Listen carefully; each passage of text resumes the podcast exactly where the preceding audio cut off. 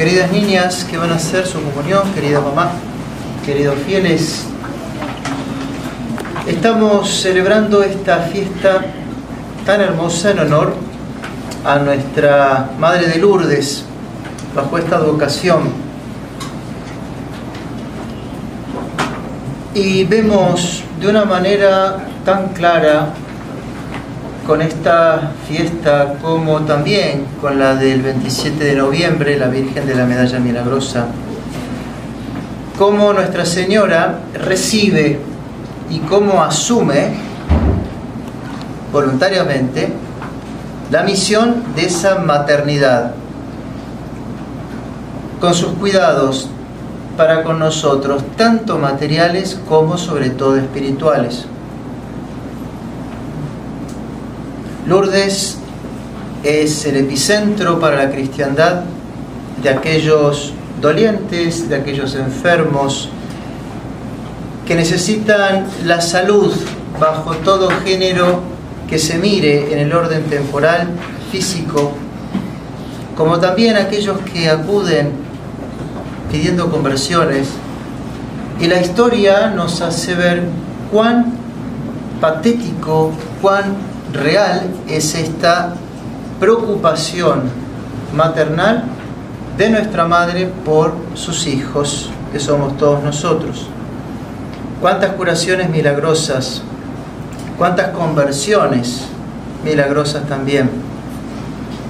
La Virgen María en la vida espiritual, como dicen los santos, es como el cuello en el cuerpo humano.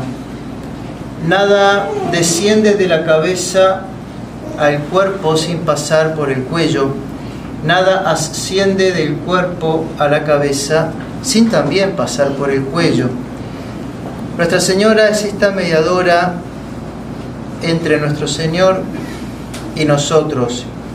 Y uno se podría plantear, ¿acaso era necesario también una mediadora?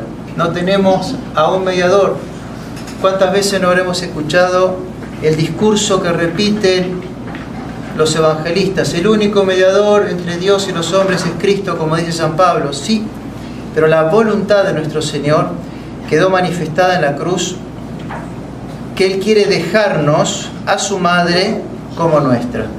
Y en cierta manera se prueba hasta por esto solo la armonía y veracidad de la fe católica. Porque así como en el orden natural tenemos un padre y una madre, Dios quiso que en el espiritual también existiese esa maternidad, no solamente esa paternidad. Porque nuestro Señor, aunque sufra, sin embargo, Él es consciente que la figura de Cristo, bajo el aspecto de aquel justo juez, a más de uno le neutraliza la confianza al verlo en la cruz. En cambio, al tener una madre, a nadie asusta, porque la madre es la madre, la madre cumple un oficio que le es muy propio, y entonces nuestro Señor quiso dejarnos esa madre por sí. Tal vez su figura nos asusta y el diablo aprovecha para potenciarlo, tengamos a ese refugio de los pecadores, a esa madre que nos venga a acoger.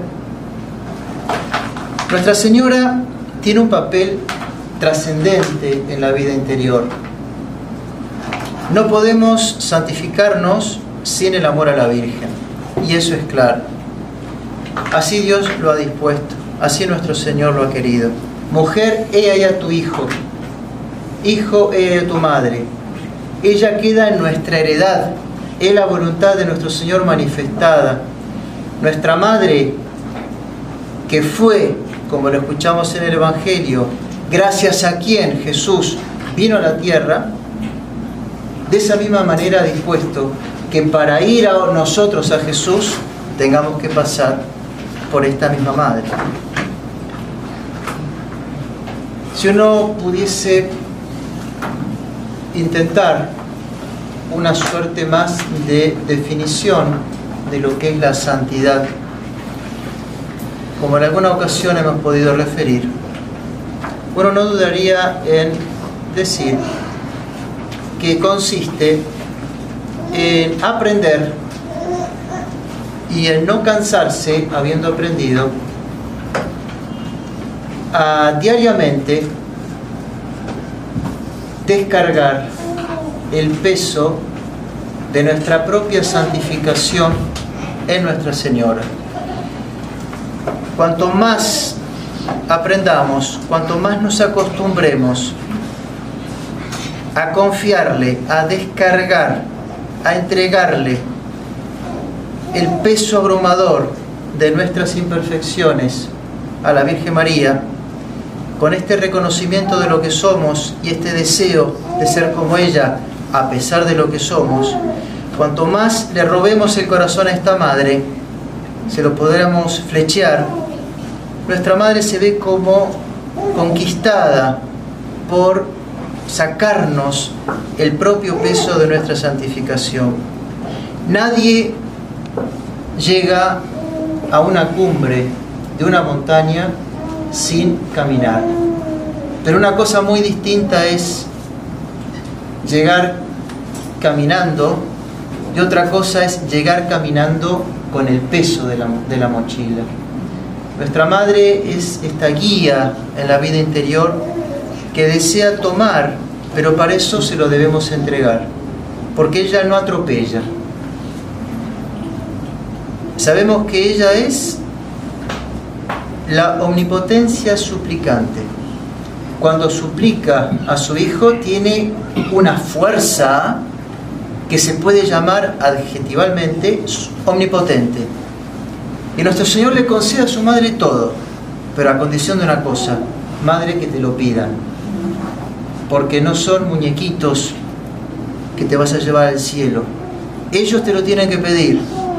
Pedido está concedido.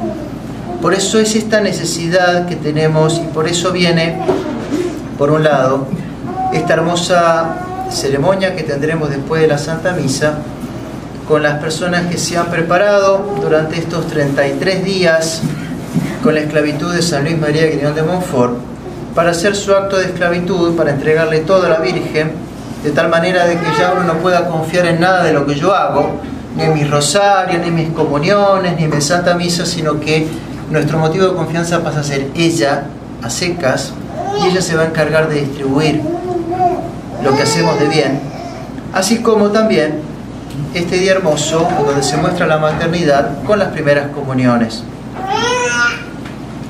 El Padre Pío tiene,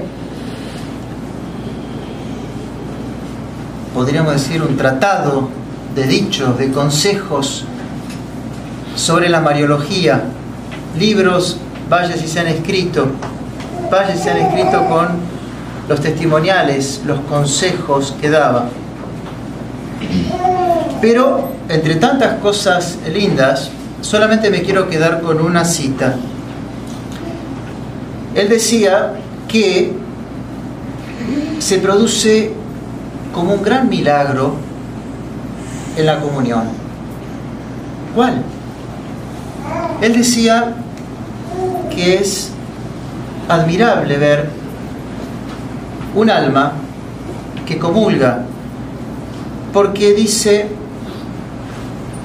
cuando Nuestra Señora deposita la comunión, cuando Nuestra Señora recibe la comunión en el corazón de un cristiano,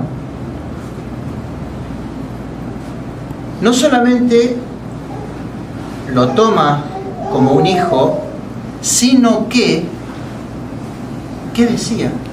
Sino que, en cierta manera, se produce tal unión en el alma de ese cristiano con nuestro Señor, que para ella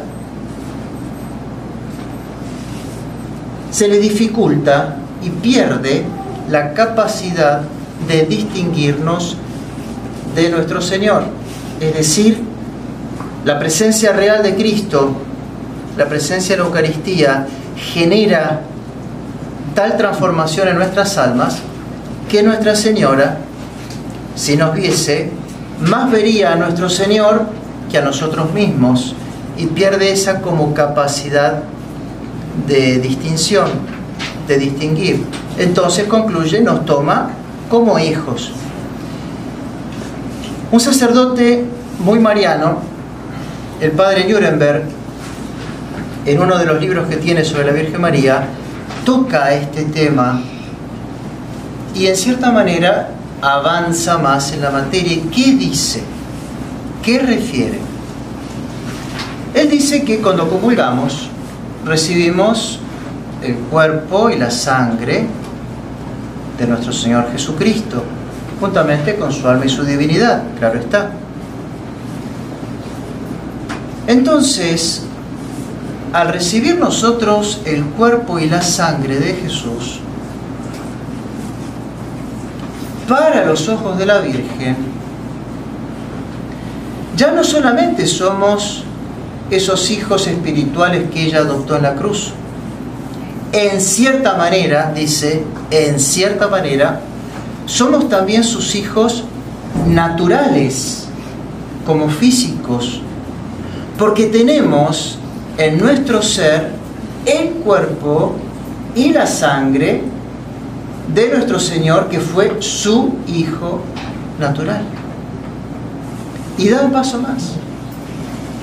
No solamente esto, sino que el santo dice, puesto que recibimos el cuerpo y la sangre de nuestro Señor, y puesto que nuestro Señor tomó su cuerpo y su sangre de Nuestra Señora solamente, en cierta manera, estamos recibiendo el cuerpo y la sangre de Nuestra Señora, que son las únicas reliquias que tenemos de la Virgen. Así hablaba el padre Nuremberg, así hablaba el padre Pío. De modo tal que en esta primera comunión, queridas niñas, qué lindo que es empezar con esta vista sobrenatural.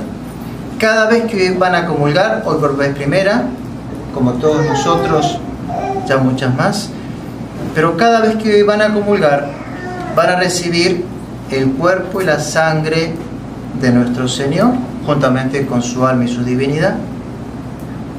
En cierta manera van a recibir el cuerpo y la sangre de Nuestra Señora, porque Jesús es la prolongación de María y de ella tomó su cuerpo y su sangre.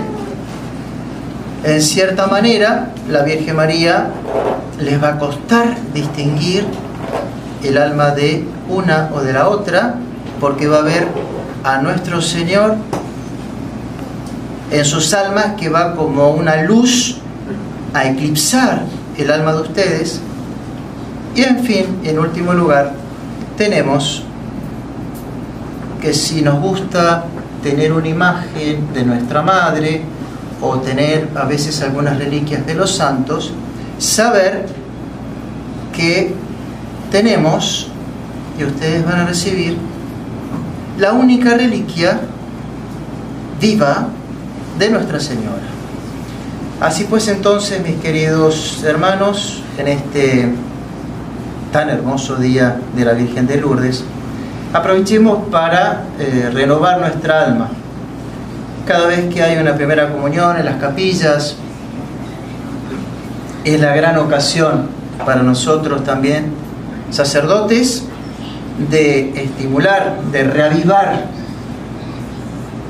de remover las almas, pensando en estas grandes verdades, que la rutina, en más de una ocasión, nos puede hacer comulgar sin sacar fruto. Tan distraído, con un corazón tan apagado, porque ya tomé la comunión y bueno y voy, gracias a Dios no estoy en pecado. Entonces que estas, estas nociones, estos recuerdos nos ayuden a mantener en pie el corazón, el deseo y si quieren la contraria, a sufrir cada vez que no puedan tener la ocasión de acercarse a comulgar. Le pedimos a Nuestra Señora de Lourdes, que las venga a bendecir a ellas, que venga a bendecir de manera particular a las que se van a consagrar en el día de hoy como a las que se han consagrado, y que nos bendiga a todos de una manera general para tenerle más amor a esta madre que en cierta manera ya no sabe cómo hacer para encendernos en el amor a ella, para que ella nos lleve a su Hijo Jesús. Ave María Purísima.